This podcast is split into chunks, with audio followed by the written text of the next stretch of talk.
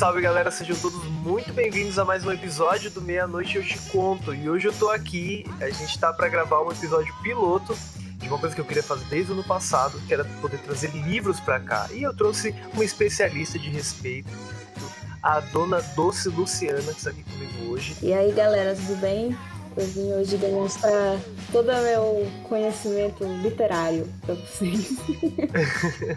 Cara, a Lu, ela é minha melhor amiga e ela é uma pessoa incrível. Ela faz doces maravilhosos, a gente joga Fortnite junto, a gente dança também junto, enfim, são muitas coisas. E hoje a gente vai explorar mais um ponto da nossa amizade que é falar sobre livros. Vamos nessa.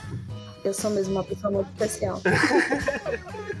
Bom, bora pro papo então, gente.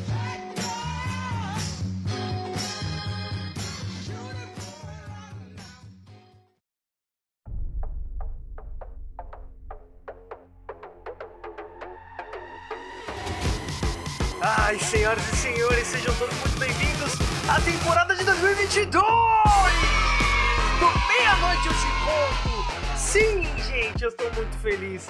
Eu estou muito empolgado, cara. Dá pra perceber na voz, né? Eu espero que sim, espero que dê pra perceber.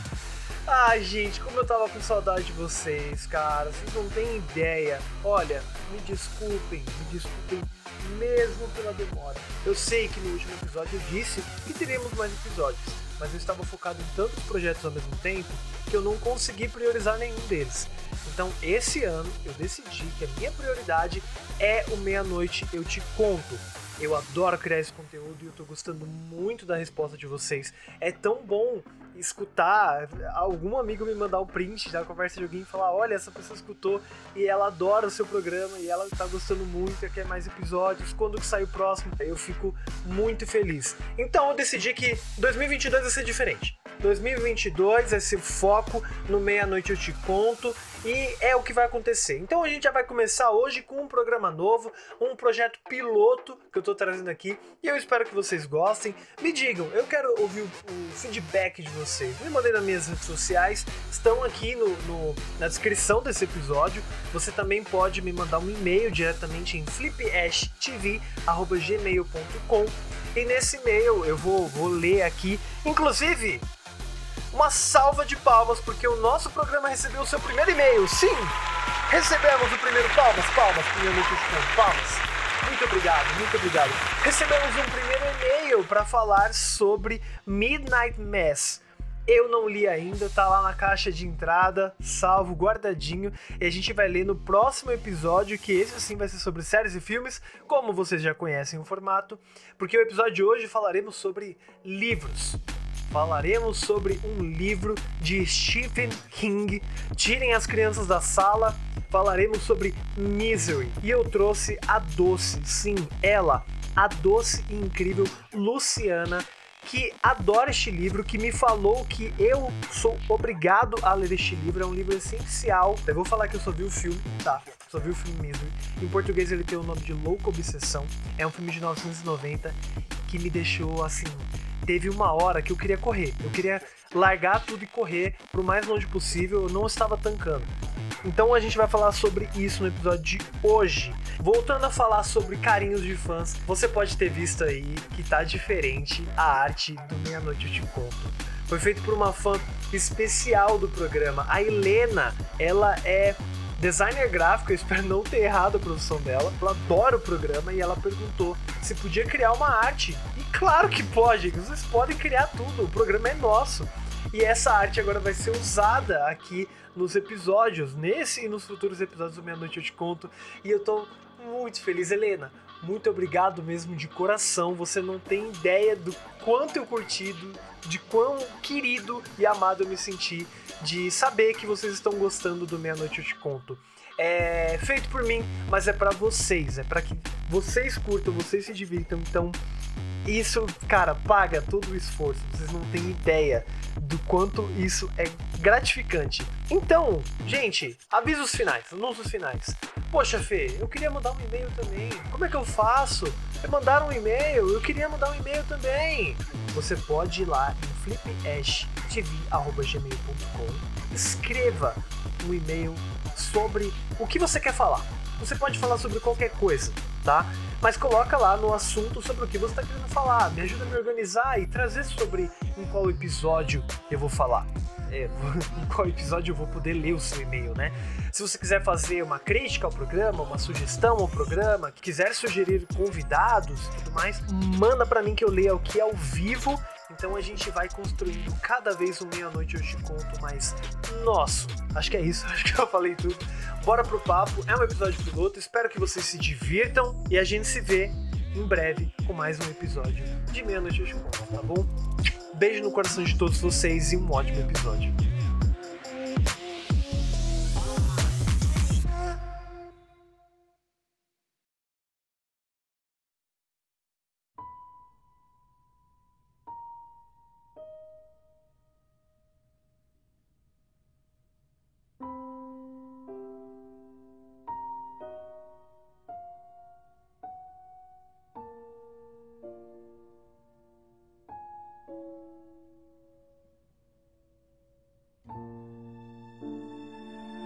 Eu nunca li é, Stephen King.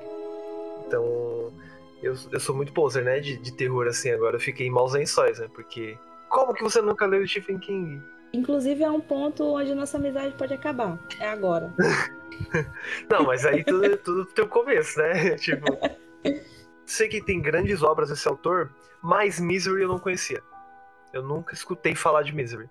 E eu só conheci por você, assim, comentado. E eu fiquei mais surpreso ainda que tinha um filme sobre. Que aí é a parte que eu vi, tá? Eu fiz a lição de casa. Misery, inclusive, é um do, dos livros que tá no top 5 dos fãs do Sir King, né? Ah, é? Porque ele é o... A gente tem um, a, a grande comunidade fã de Sir King tem um top 5 que é, são livros que ele fala de cinco assuntos diferentes, são cinco tipos de terror diferentes. Uhum. No caso de. Talvez a gente chegue a falar dos cinco aqui. Misery tá no top 5 porque, diferente do, de outros contos dele, que abordam um terror mais sobrenatural, Misery é extremamente Sim. psicológico. Sim. Ele é um livro para te causar um. Assim, uma aflição, um terror psicológico Uhum. E é aquele livro que ele não te deixa com medo, ele te deixa aflito.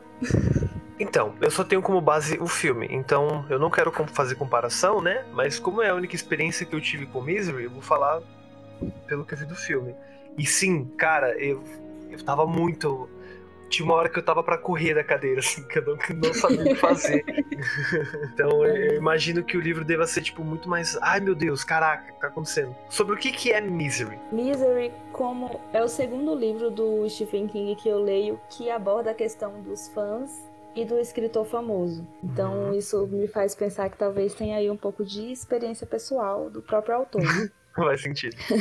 Começa com um escritor muito famoso, Paul Sheldon, e ele acabou de escrever o último romance de uma série muito famosa dele, que é a série que fala da Misery. Uhum. Ele, tipo, terminou essa saga e ele quer se desvencilhar dessa obra, porque ele acha que a carreira dele não é só isso. E ele vai para uma cidade de interior, para onde ele sempre vai escrever os livros dele, e escreve uma obra completamente diferente. E para comemorar, ele bebe uma taça de Dom Perignon e fuma um uhum. Strike toda vez que ele acaba um livro. E ele pega, ele também tem uma tradição de não fazer cópia do manuscrito. Então, quando ele acaba o, o livro, ele entrega aquele manuscrito único para a editora e espera que ele aprove. Ele acha que isso dá sorte. e aí ele sai super empolgado com esse único manuscrito da vida datilografado em máquina de escrever, no meio de uma nevasca horrível, porque ele precisa entregar isso o mais rápido possível. E obviamente ele sofre um acidente. No, no, no filme, fica claro que ele pega o seu Mustang 65 e eu achei muito, muito interessante que ele estava muito tempo naquela cabana, porque tinha uma camada de gelo enorme em cima do carro, assim. Sim. Então ele tava lá há muito tempo. Inclusive, é interessante que ele consegue ligar o carro e, tipo, sair de primeira, né? Não tem o transtorno dele ficar ali. Você vê. Com meia hora. Às vezes o carro, o carro está três meses na neve, basta ligar. É, exatamente. Basta ligar e conseguir sair. Começa, o filme, ele, ele já te bota uma vibe assim de que tem um mistério, assim, tem uma tensão acontecendo, tem um clima, tipo, é quase como se fosse, tipo, se tivesse alguma coisa observando ele, tivesse alguma coisa para acontecer bem no, no comecinho do filme, sabe? Enquanto ele tá escrevendo o livro. É, e depois a vibe. Exato. Quando ele vai pra estrada, muda totalmente, assim, tipo, começa a tocar uma música, tipo, mais animada, mais rock and roll. Tipo, como é Você que é esse vai começo? começar a sessão da tarde. É, é, eu achei que ia começar um- algo super leve, assim. Como é que é esse começo no livro? É, tipo, é, uma- é algo mais tenso? Ou você não consegue ter essa leitura de tom, assim, pro começo da história? Uma das coisas que, que o Stephen King conquista muito é que ele tem uma forma de escrita que ele te transporta para outra dimensão. Tu consegue Uhum. sentir exatamente o que tá acontecendo na, na, na cena. Se, se a pessoa tá vendo uma coisa em câmera lenta, porque, sei lá, o, por exemplo, nessa cena do acidente. Na hora que acontece o acidente, o Paul Sheldon começa a ver tudo em câmera lenta. E a narrativa do King fa- faz você. Parece que você tá lendo em câmera lenta, entendeu? Uhum. É, é surreal Uou, o transporte que, que ele te possibilita durante a escrita dele, assim. Aham. Então começa muito, muito feliz, numa vibe, uou, finalmente terminei Uhum. um outro livro, não tem nada a ver com Misery, minha carreira vai dar um passo. Não, você é conhecido por Crepúsculo. E eles focam, ele foca muito nessa história de que é o único manuscrito. É Uhum. o único, ele colocou numa pasta de couro linda e maravilhosa vintage, que é a pasta que ele usa para pôr todos os primeiros manuscritos dele. Uhum. E ele sai e rola esse acidente.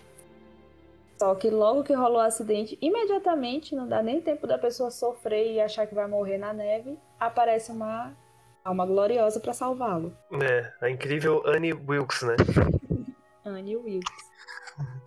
Tira ele do carro, apagado, leva pra casa dela. E no livro é, é muito louco porque começa. é, tu sente os flashes que ele vai tendo, tipo, as cenas que ele acorda, vê o que tá acontecendo e apaga de novo. Uhum. E uma das frases que fica mais cravada na mente dele durante esses flashes é que ele está na casa da fã número um dele. Hum, sim, sim. Que é a frase que fica reverberando. Eu sou sua fã número um. Ela fala no, no filme também, enquanto ele tá tendo esses flashbacks, assim, esses momentos de ilusão. Aí fica assim, ah, você vai ficar bem, eu sou sua fã número um. Aí ele apaga, Exatamente. ele volta. Eu sou fã número um, ele apaga. O que já é muito sinistro, né? Cara, sim, sim. Mas esse, esse começo, pe- pelo menos no filme, assim, eu tava, tipo, super comprando que ela era uma pessoa é, muito boa, né? Óbvio que, tipo, as pessoas já devem estar, uau, mas peraí, você tá contando spoiler já? É, eu não sei outra forma de contar isso.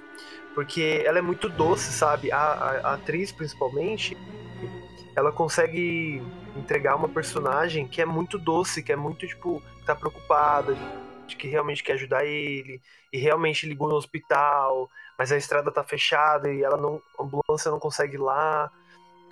Ela no livro, ela passa essa essa doçura toda. Como é que é a, a Annie Wicks do livro? Ela é uma enfermeira aposentada, pelo menos ela diz que ela está aposentada. E no livro ela tá o tempo inteiro com o uniforme de enfermeira e o cap do hospital. Sabe aquele ano 50? Ah, sim, sim. Ela passa o livro todo de vestida de enfermeira mesmo. Isso já já deixa já te deixa meio com o pé atrás, né? Porque quem anda vestido de enfermeira em casa? E mas no começo sim, ela ela quer cuidar dele, aí ela conta essa história, fala: "Ah, essa é sua fã número um, ainda bem que eu te salvei. Você só está vivo por Uhum. minha causa. Vou te alimentar. Não tem telefone, não tem estrada. Mas tá tudo bem, porque eu sou sua fã número um. é, vou cuidar de você, cara. Ai, que. Nossa, que já começa a ficar tão surreal. Então, ela, come- ela começa com esses cuidados mesmo, mas não passa nenhum capítulo até tu perceber que tem uma coisa estranha. E ela alimenta ele, tipo, dá sopa na boca dele, faz a barba dele, dá banho nele. Faz tudo por ele. Cha- A, a ideia que passa no livro é que ela é bem mais velha do que a atriz que faz no filme, né? E é como se essas coisas todas que ela fizesse com ele, ela já tivesse acostumada a fazer no hospital que ela trabalhava. Sim. E aí passa um pouco de tempo, e aí ele finalmente desperta dessa. desse apaga que ele. O que eu posso dizer? Esse vai e vem, né? Que ele tem. É. Cons- Sim, consciente, consciente. Isso, de apagar e acordar, apagar e acordar, ele finalmente desperta. E aí ele percebe que ele está na casa de uma enfermeira, ele começa a criar um vínculo, uma relação com ela. Uhum. No começo achando muito bom, porque ela tá preocupada, falando que só espera pra, tá esperando para ligar pro, pro médico para virem buscar ele. E ele pede para falar com a filha e ela fala que não tem telefone. E vai aceitando. Até eles começarem a falar de Misery. É, nossa. É, e tem uma parada que ela pede pra ler o manuscrito dele e ela desiste, né? Ela não consegue Sim. ler. Antes deles falarem de Misery, ela, ela vê que ele tem um manuscrito. Ela sabe tudo sobre ele, então ela sabe que aquela pasta tem um manuscrito, porque ela já viu todas as entrevistas dele. E ela Uhum. pede pra ler e acha um absurdo ele ter escrito alguma coisa que não seja Misery. E ela começa a falar que eles falam muito palavrão. Cara, ela surta. Lembrando que, que até esse momento, Misery, a filha de Misery, que é o último livro da saga, ainda não chegou na cidade. Uhum, é verdade. Isso fica um pouco confuso no, no, no filme, porque eu já sabia, né? Eles falam que tem esse último livro e tal, e que ele não quer escrever mais. Mas, tipo, não, não dá. Não tem muita relação de, tipo assim, quando que esse último livro foi escrito, se tinha acabado de sair, se ia sair, se já tinha saído há um tempo. Mas aí depois que ela Isso, chega. a linha, a linha temporal é essa. Começa com ele nessa cena escrevendo o livro, né? Uhum, Que a gente vai descobrir depois que é esse livro novo.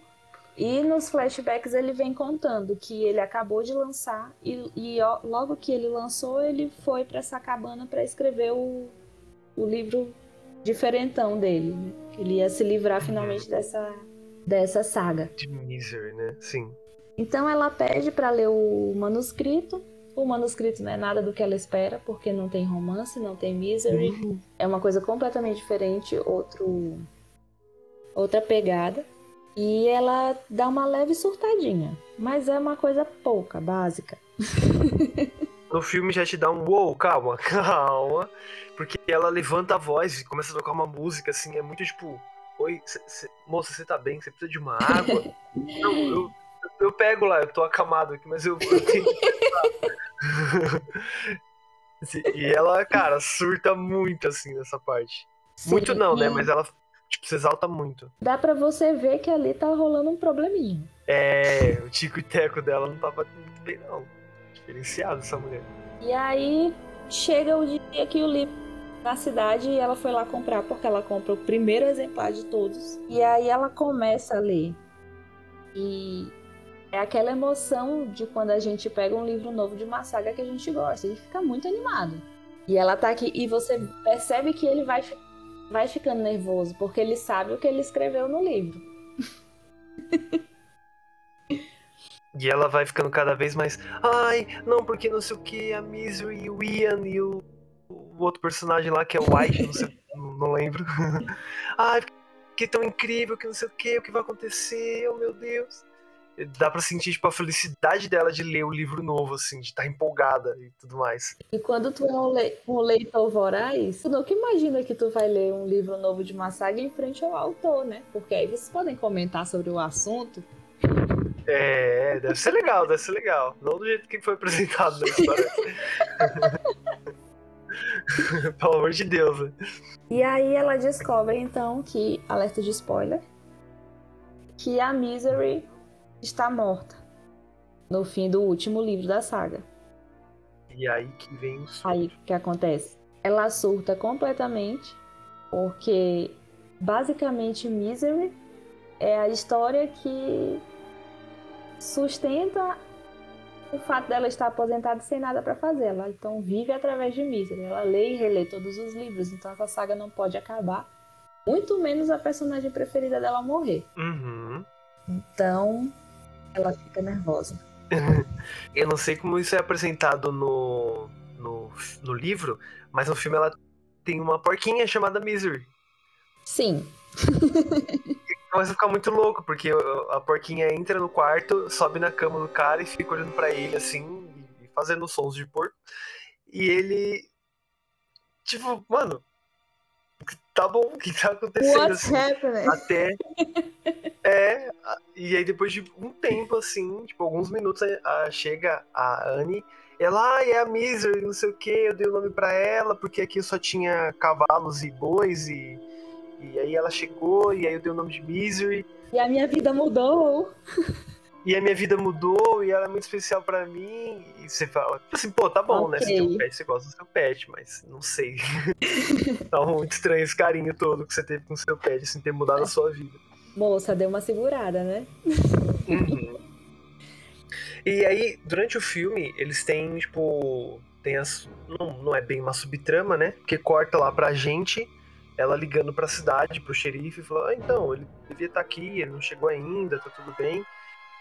E a gente é introduzido ao Buster, né? Isso. Eu vou te falar que do filme ele é meu personagem preferido.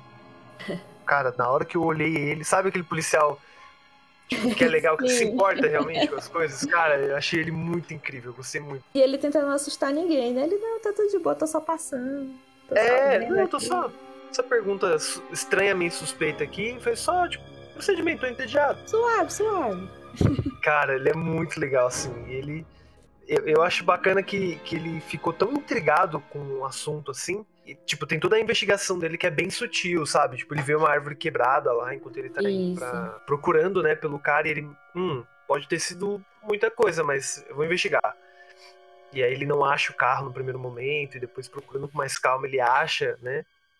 O carro. E o engraçado é que, tipo, ao- até o Hum. momento que ele vai lá e procura o carro, ele não acha, mas também ninguém explica o que aconteceu. E nessa parte, a Anne que a gente tá vendo ainda é boazinha. E aí depois ela, ela conta é, no livro pra ele muito detalhadamente o que ela fez. Tipo, ah, não se preocupa, ninguém vai procurar você porque eu escondi o seu carro na neve, eu cobri as pegadas. Caralho, ela fez isso? Ela, então isso não fica muito claro no filme, né? Não, é muito tipo, sei lá, neve mesmo cobriu, né? Eles não perdem muito tempo. No livro ela, ela detalha muito pra ele, tipo, ah, eu tirei você e aí eu apaguei os nossos rastros, então ninguém vai achar a gente. Nossa, que maluca! ela é muito mais louca do que. Então, eu te falei, eu nunca tinha visto o filme, né? Fui ver porque eu tinha te indiquei, porque achei que não ia dar tempo de tu ler o livro, então eu achei que o, o filme era mais rápido. E fui ver Sim. também. Mas o livro, ele é muito suave, o filme. É muito suave perto do livro. Porque a Anne do livro, assim? ela É. te deixa muito, muito, muito aflito. Ele, ele tem uma, uma questão que, que me, deixa, me deixou muito angustiada. Que quando ele tá na cama no começo sem poder se mexer e ele começa a perceber que ela é meio maluca, ele fala muito que ela chega muito perto dele pra falar. E o hálito dela incomoda ele. Então toda vez que ela vem falar com ele é como se tu sentisse na tua cara, tipo, te deixa muito angustiado. Nossa, cara! Não, você começou a falar e eu já recuei o rosto aqui, tipo, meu Deus, sai de perto. Cara, Exatamente, tipo, o que mais ela faz assim de maluquice no livro? Ou não tem no filme, ou que você acha muito marcante? são os detalhes muito, muito, ai, muito King. É, no livro também tem uma coisa que não é retratada no filme. Quando ela pede para ele escrever um, um novo livro, trazendo a Misery de volta, porque não é possível que ela tenha morrido. No livro, a gente acompanha o processo de escrita dele para um novo livro. Então, é, todo o processo do autor de, de é, tentar começar uma história, encontrar os caminhos e moldando o, o roteiro de como ele vai escrever o livro, tudo isso você lê. É um livro dentro do livro. Caraca, muito sério. Porque ele, ele começa a escrever o retorno de Misery e você consegue ler o que ele está escrevendo. Então te deixa muito mais envolvido. Senti um pouco falta disso no filme. Tipo, eu queria saber se ele não tava escrevendo um livro de socorro, sabe? Me ajuda, pelo amor de Deus, tô preso numa cabana no meio do nada. eu ficava muito empolgado, intrigado querendo saber isso. Tu acompanha a, história nova da Misery que ele está escrevendo e lá no começo tu também lê um pouco do livro que ele escreveu, do manuscrito novo. Então tu consegue entender essa diferença que a Anne fala para ele, que um livro não tem nada a ver com o outro. Sim, porque ela vai meio que. Ela que aprova, né? Os capítulos. Exato. Eu acho que tem, tem, tem o primeiro capítulo que ele escreve, ela fala, não, isso não é. Não tem como. Aí ela usa um exemplo lá de quando ela viu. Viu um, um desenho na infância. Isso. Que aí é um cara, é um super-herói, ele tá dentro do carro, aí esse carro é, sai da estrada, capota, assim, e aí no outro dia ela. No outro dia não, né? Mas na outra semana tinha a continuação desse episódio, né? Era tipo uma série de cinema. Não, eu não sei. Isso. Muito, não lembro muito bem como é que ela explica no filme. E aí no outro episódio, tipo, mostra o que aconteceu antes, que o cara ele escapou minutos antes de, de explodir o carro, né? Então, se o carro cair, de fato, explodir. E ela fala que todo mundo fica muito feliz, é! mas ela fica puta, revoltada, e você vê, tipo, na cena ali, a atriz ficando irritada com isso. De, tipo, não, não, não, não, não. Eu vi, ele tava no carro. Exato. E aí, isso acontece quando tu lê o primeiro capítulo que ele escreve, porque ela não gosta de coisas que fogem da realidade. Então a Misery morreu. E aí, no livro novo que ele estava escrevendo, no primeiro capítulo, ele fala: Ai, a Misery pegou seu neném nos braços e é, comemorou com a família e tal. Ela falou: Não. Se ela morreu no, filme, no livro passado, como é que ela apareceu aqui agora? Uhum. Aí é que tu, tu vai ver esse processo do autor que eu te falei. Tipo, ele começa a tentar imaginar como ele vai tirar ela do caixão pra Anne ver que ela não estava morta no caixão. E essa também é uma das narrativas que dá mais aflição, porque ele te descreve uma pessoa viva dentro de um caixão que foi enterrado. É, ela comenta no, no capítulo, ai, o erro do doutor lá de ter enterrado a Misery viva, ai meu Deus. e ela fica empolgada com isso, cara. Cara, é surreal. Como, tipo, feliz ela fica com isso. Tipo, cara, a mulher tá enterrada viva, você sabe, né? Meu, e se tu vê ele escrevendo, tipo, que a Misery tava no caixão e o jeito que ela arranha a madeira para tentar. Porque ela não tem mais fôlego pra Ai, cara. Então ela arranha a madeira até as unhas dela sangrarem Ai, cara. pra tentar fazer barulho pra alguém ver que ela tá lá dentro. Meu Deus, meu Deus, meu Deus, que agonia, cara. Nossa. Minhas unhas aí, cara. Muita agonia. E, e- explica como que ela sai, como é que tiram ela do caixão? Que, né, tem isso é- imagino que é bem no começo do livro que ele tá escrevendo. Então, é isso, ela tipo faz esse. Ela dá essa arranhada no, no- na madeira do caixão por dentro. Uhum. E aí a empregada da casa fala pro doutor que ela acha que tá ouvindo espíritos. E aí eles vão analisar de perto e veem, percebem que a Misery tá viva, abrem o caixão, tiram ela de lá pra continuar a história. Caraca! Ai, eu amo esse homem. Nossa, loucura, cara. O cara ele colocou dois livros de terror em um só. Cara, ele é é. muito bom. Eu percebi assim, pelo, pelo pensar, sabe? Por pensar nessas coisas assim. E pelo que você tá falando de escrever de uma forma muito. muito clara, assim, né? Tipo, ele é, É. muito cru. tu tem que ler pra te sentir isso que eu tô te falando, que é, é um transporte. Foi na cidade, comprou uma máquina de escrever e uns papéis e falou pra ele que ele tinha que escrever um livro novo, porque aquele ali não tava muito bom. Uhum. E Não, e antes ela queima o manuscrito dele, não é? Sim, antes do livro, né? Antes da máquina. E manuscrito. ah, ela também pega muito nessa questão de que Deus colocou, fez ela achar ele pra ela colocar ele no caminho. É, sim. Ela comenta disso. E isso pra mim é bem creepy, assim, tipo, cara, calma, você só teve um sonho. Não vamos entrar no mérito assim, tipo assim, foi mesmo ou não, mas tipo, pô, você tava dormindo. Calma. Dá uma relaxada. E ela traz muito esse negócio de, ah, isso, isso aqui aconteceu por um motivo, você tá aqui e a minha missão é fazer isso. E isso é meio. Nesse momento ela já fala que tava stalkeando ele, que tava olhando ele na cabana. Na verdade, ela fala isso na primeira vez que ele acorda, né? Quando ele acorda de verdade. Ah, Ele, ele Sim. pergunta por que ele não está no hospital e ela fala: Não, foi uma sorte sua eu estar te seguindo. Eu sabia que você estava na cidade, porque eu sou sua fã número um. caraca, mano. Nossa, foi uma sorte sua eu ser uma stalker doentia. Cara, você é muito sortudo, cara. E aí também ele ela sai do quarto e ele vai pela primeira vez ver o estado dele.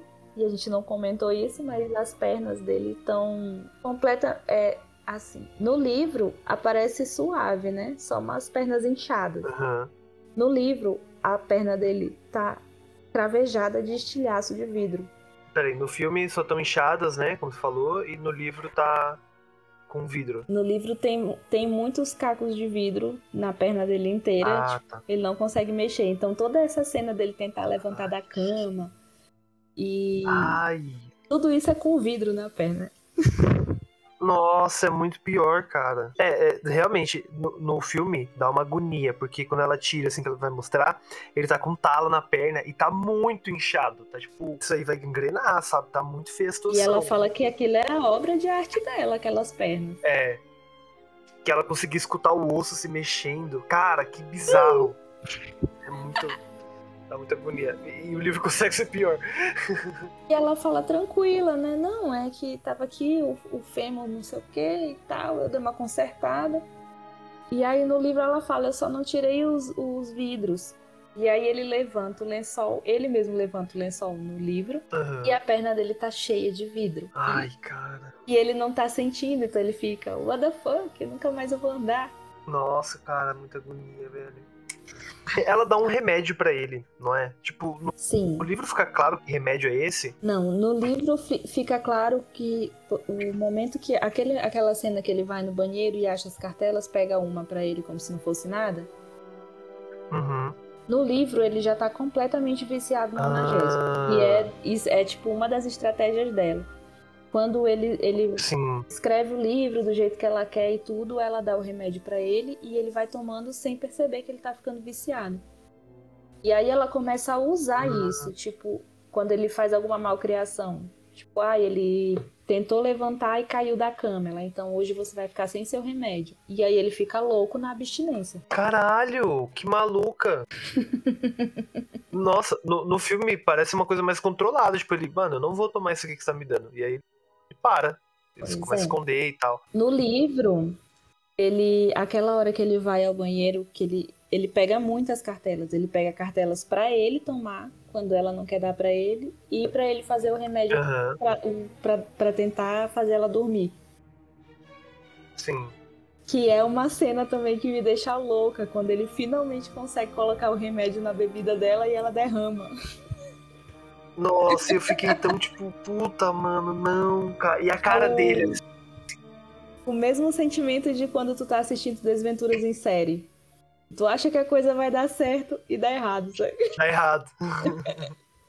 Cara, dá muita, dá muita dó, assim, porque no filme ele fica, tipo, ele fica, acho que um minuto e meio, dois, assim, tipo, olhando pra, pra aquele vinho na mesa e ele fica, tipo, "Ah, não, mano, É, não, então. não. E você vê toda a esperança embora, assim, tipo, ele O brilho se apagou, né? quase que aceitando, é, quase que aceitando, tipo, que agora acabou, que agora, tipo, puta, eu me fudi muito.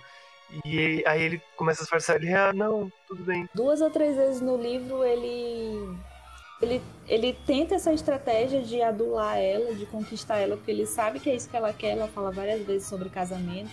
E ele tenta adular e conquistar para ver se ele consegue o que ele quer, ganhar a confiança dela, mas ele, ele mesmo se trai, né? Tem momentos que ele não consegue manter. No, no, no filme, isso é meio. Eu não sei, acho que é meio ruchado, sabe? Não é tão claro. Ele tenta, tipo, fingir que ele é um cara legal também com ela. Ah, não, porque você é incrível, você me salvou e, e vamos escrever esse livro juntos e tal.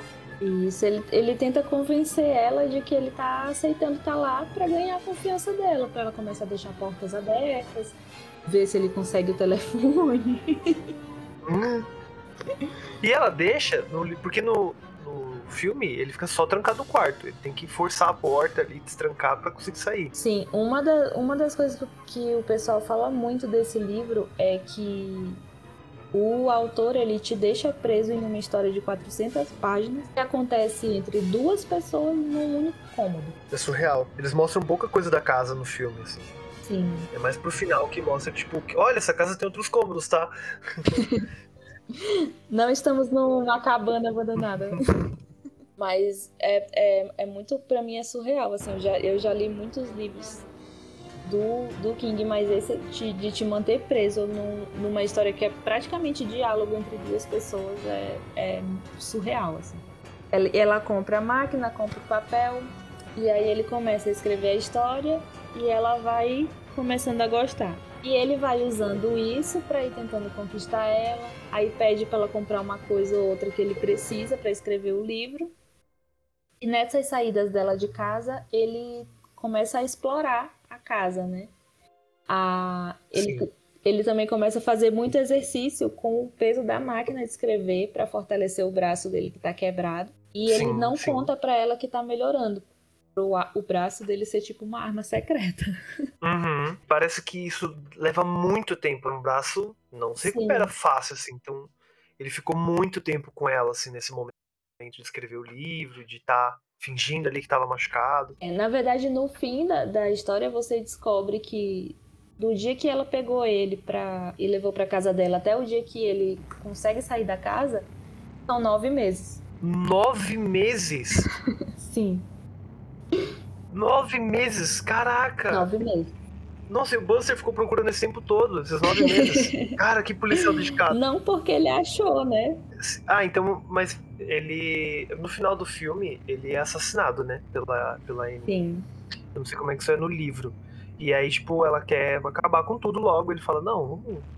Calma, calma, meu bem, vamos escrever o livro primeiro. Vamos fazer uma história aqui pra terminar. E aí ela aceita, assim, tipo, como que isso acontece? Eu, sei, eu tô pulando um pouco, é, eu sei, mas não tem problema, a gente pode voltar depois. Eu só queria saber como que isso acontece no filme, já que é muito tempo tipo, para uma investigação, né? Sim, no livro os policiais chegam aí lá quando ele aquela eles, eles fazem a ronda, eles vão nas fazendas. Ela realmente chama ele para ir tomar um café e tudo e passa despercebida. Uhum. E aí o estopim dele começa realmente a desconfiar é quando ele vai na lojinha da cidade e descobre que ela tá comprando papel e que ela comprou uma máquina. Hum, tipo, tem um autor desaparecido tem uma mulher que não sabe nem ler direito comprando uma máquina e papéis. Aham. Uhum. Muito estranho mesmo. E aí é quando ele realmente começa a desconfiar. E aí, ao mesmo tempo que o policial começa a desconfiar disso, o Paul começa a explorar a casa e ele acha uns recortes de jornal falando que de alguns casos de uma enfermeira que foi demitida, de crianças que estavam morrendo no hospital, de uhum. vários casos esquisitos que ela é, que ela foi à justiça e, e ele começa a perceber que ela não é uma pessoa tão certa da cabeça. Tão legal assim, né? Eu acho que até nos recortes está, fala que ela é a Dragon Lady. Exato. Ela chega a responder criminalmente por isso, né? Sim. E aí vão se entrelaçando esses momentos de descoberta, tanto do xerife quanto do Paul, para é, pra ir te mostrando que, que ela é realmente psicopata. Sim, sim. É uma velha louca da cabeça. Tem umas torturas tão soft assim no livro, que dá no filme, que dá uma agonia, que ele chega e ele fala, ah, esse papel borra, né? Aí ela, borra? Borra. Olha aqui, ó. E ela, ai, borra mesmo. E ela vai lá e dá com um chumaço de 500 folhas brancas na coxa dele, cara. E eu fiquei, tipo, de boca aberta, assim, a cena inteira. Agora, tu imagina essa lapada de papel que ela dá na perna dele com os estilhaços de vidro. Ai, cara, meu Deus do céu, mano. E ele fica gritando, ele grita muito, assim, gritando de dor, e ela parece não ligar. É, é que, e aí, isso no começo, quando tu vê que ele tá sofrendo ela não liga, tu pensa, não, uma enfermeira, porque já tá acostumada a ver isso no hospital o tempo todo, né? Uhum. Só que na verdade é, não tem nada a ver com isso. É, ela meio que é proposital dela, né? O Paul come, começa a melhorar da perna e ele começa a explorar cada, cada vez mais a casa sem ela saber. Uhum. E ela começa a perceber que algumas coisas estão mudando de lugar e ela percebe que ele tá saindo do quarto. Uhum. Para ele estar saindo do quarto significa que as pernas dele já melhoraram. Qual é a solução? Quebrar as pernas de novo, né? Não, a, solução doentia da cabeça dela, tá, gente? Pelo amor de Deus. Não é a solução que eu aplicaria. Até engasguei. E, e, ele, ele começa. Ele consegue andar pela casa Ou não? Ele fica o tempo todo Não, de cadeira de tudo rodas? isso é na cadeira de rodas. Toda essa exploração dele pela casa. Tem algum momento que eles tiram, que eles falam sobre tirar os vidros da perna dele? Porque no, no filme, de repente, ele tá bom, assim, ele tá inteiro, É, sabe? não, no, no livro também isso é gradual. Tipo, ele começa com os estilhaços, aí vai contando muito levemente. Que aí ele percebeu que a perna tava desen- de- desinchando de novo. Ele percebeu que a perna tava desinchando. Uhum. Aí ele, ele fica fazendo uma autofisioterapia, tipo, puxando o joelho na cama, tudo isso enquanto ela não tá vendo e sem fazer barulho. Ah, sim. Sim, caraca, O meu. mesmo rolê que ele vai fazendo com o braço e, tipo, tentando fortalecer, ele vai fazendo com as pernas, tudo escondido. Então vai, vai chegando o final. Quando ele tenta, ele já tá com as pernas melhores, o braço já tá funcionando e ele tenta convencer ela a fazer um jantar romântico para eles comemorarem que o livro tá indo bem, que é o momento Sim. que ele pensa em drogar ela e fugir. E dá tudo errado, né? Por acidente ela derruba o vinho que ele conseguiu juntar um monte de pó de um monte de analgésico que ela dava pra ele, ele ia tentar derrubar ela com isso. Aham. Ela derruba o vinho e ele tipo pensa em como ele vai fazer isso, já que o único O único plano que ele tinha foi arruinado. a única solução. Exato. E aí ele resolve terminar o livro, O Retorno de Misery. E ele meio que compra a Anne com essa história de que vamos terminar esse livro. E é quando ele decide tomar medidas drásticas, né? Ele está escrevendo aqui o último capítulo e fala para ela que ele precisa das coisas que ela já deve saber o que é, que ele sempre faz quando ele acaba um livro, já que ela é a fã número um dele, que é Uhum. a taça de champanhe e o cigarro. E ela vai buscar. Nisso, ele já conseguiu a, a lata de gasolina de querosene. E ele pegou quando o policial foi na casa. E ela escondeu ele no porão. Que aí tem a cena mais triste do filme, que o Buster morre, assassinado Sim. por ela. E aí ele, ele, ele tem esse último plano, tipo, o último suspiro, a última tentativa de sair daquela casa, que é com o último capítulo do Retorno de Misery. E ele ameaça queimar o último capítulo para ela não ler, que para ela é a pior punição de todas, porque tudo que ela quer saber tá bem ali na frente dela e ele tá prestes a queimar. E ele realmente queima, como ela fez com o manuscrito dele no começo. Sim, sim. E eles começam uma briga. Eles começam a, a descrição, a narrativa da briga é muito agoniante. Até que ela tropeça, bate a cabeça na máquina de escrever e aparentemente morre. Nossa, cara, dá, dá um susto no filme isso, que ela cai com tudo. E aí já começa a sair sangue, assim, é uma coisa bem. Nossa, foi rápido demais. E te dá um alívio, né? Ah, sim, dá um tipo, ai, ufa. Acabou. Agora então, sim. no, duas di- diferenças de final. No filme, ela levanta, vai atrás dele de novo. Ele Uhum. dá com uma estátua de cachorro de porcelana na cara dela e ela morre de verdade. No livro, esse final ele é bem mais extenso e bem mais descritivo. Sim. A, a batalha, diga-se, né? a briga do final. Ela acaba quando ela bate a cabeça na, na máquina de escrever. E ele é resgatado. E aí, os policiais acham o corpo dela no celeiro. Como se mesmo depois de de estar desmaiada lá na máquina, ela tivesse levantado. E ela estava no celeiro com a mão e uma serra elétrica. Ou seja, Caralho! ela ia voltar com Caralho! tudo se ela não tivesse desmaiado. E, e ela morre de fato no livro? Sim, aí eles. Ela morre, eles encontram o corpo dela e tal. E aí o que acontece no livro que a gente não tem, não tem esse, esse nuance no filme. Que é o fato do Paul narrar tudo o que acontece com ele. Dentro da cabeça dele, todas as situações que acontecem com ele, ele vai narrando como se ele estivesse escre- escrevendo um livro da própria vida dele. E sempre com um sarcasmo absurdo. Tipo, ai, então é isso, depois de 10 anos de carreira, outro livro de sucesso, minha vida vai acabar aqui numa cama, num quarto de uma enfermeira louca, sem andar, umas coisas assim. E aí no fim do livro, ele primeiro não consegue mais escrever e ele vê a, ele vê a Anne em todos os lugares. Porque como ele não viu ela morta, sim, sim. na cabeça dele ela não morreu. E isso te, te passa a sensação de que realmente ela vai aparecer em algum momento de novo. E aí ele chega em casa, ela, ele olha ela, ele tá na rua, ele olha ela. E, tipo, em todos os lugares. E as pessoas, cada vez que alguém fala para ele que é a fã número um dele na rua, ele volta a pensar nela. Ele fez fisioterapia, voltou a andar. O médico falou que ele ia mancar para sempre. As pernas dele doem muito. E sempre que ele pensa nela, ele pensa no remédio.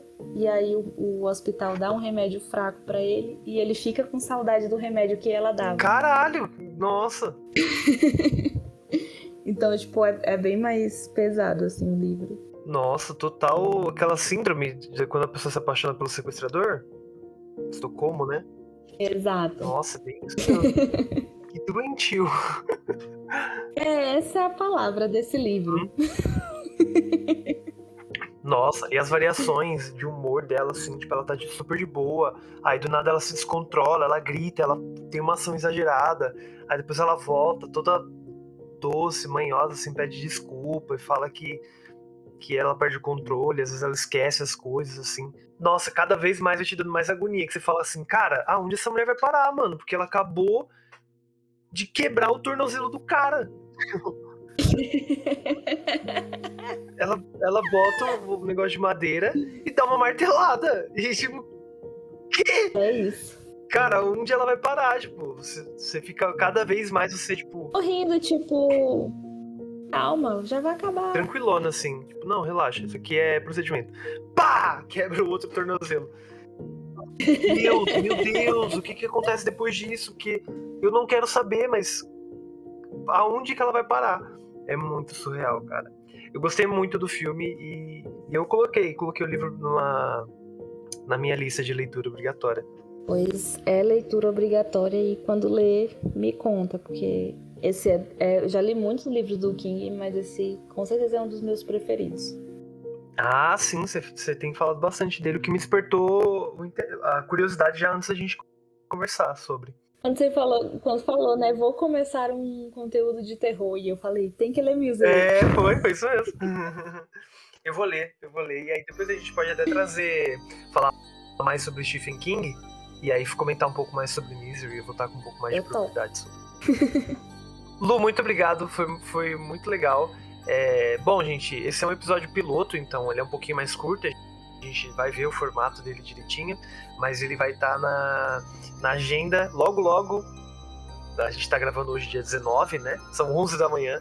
Então, logo, logo vocês vão ter acesso a esses conteúdos. Espero que vocês gostem. Uh, vocês podem entrar em contato nas minhas redes sociais para mandar sugestões, mandar é, conteúdos que vocês querem ouvir por aqui, ideias, críticas também são sempre muito bem-vindas, ou mandar pelo e-mail fliplipsttv.gmail.com. Tem muita coisa incrível por vir. E sigam a Lu também. A Lu, ela é uma excelente cozinheira, tá? Não é porque ela é minha amiga, ó. Ela é excelente. Sigam Doce Luciana no Instagram. Aonde mais, Lu, o pessoal pode te achar? Tem o pessoal também, é, arroba Fazendo Lucianice. É, lá a gente fala de jogo, de livro, de cozinha, de lugares, viagens e tudo mais. E quem leu o livro, quem leu Misery, quem viu o filme e achou que a gente esqueceu de falar de alguma coisa importante, pode contar pra gente, comentar aí nas redes do Fê. E a gente tá aberto. Manda um e-mail que aí no próximo episódio a gente lê o e-mail. Muito obrigada pelo convite, é uma honra estar aqui. De nada, de nada, foi muito legal, Paulo. Se precisar, é só chamar. Tá bom, pode deixar. Obrigado, Lu. Valeu, gente. Até mais. Tchau, tchau. Valeu.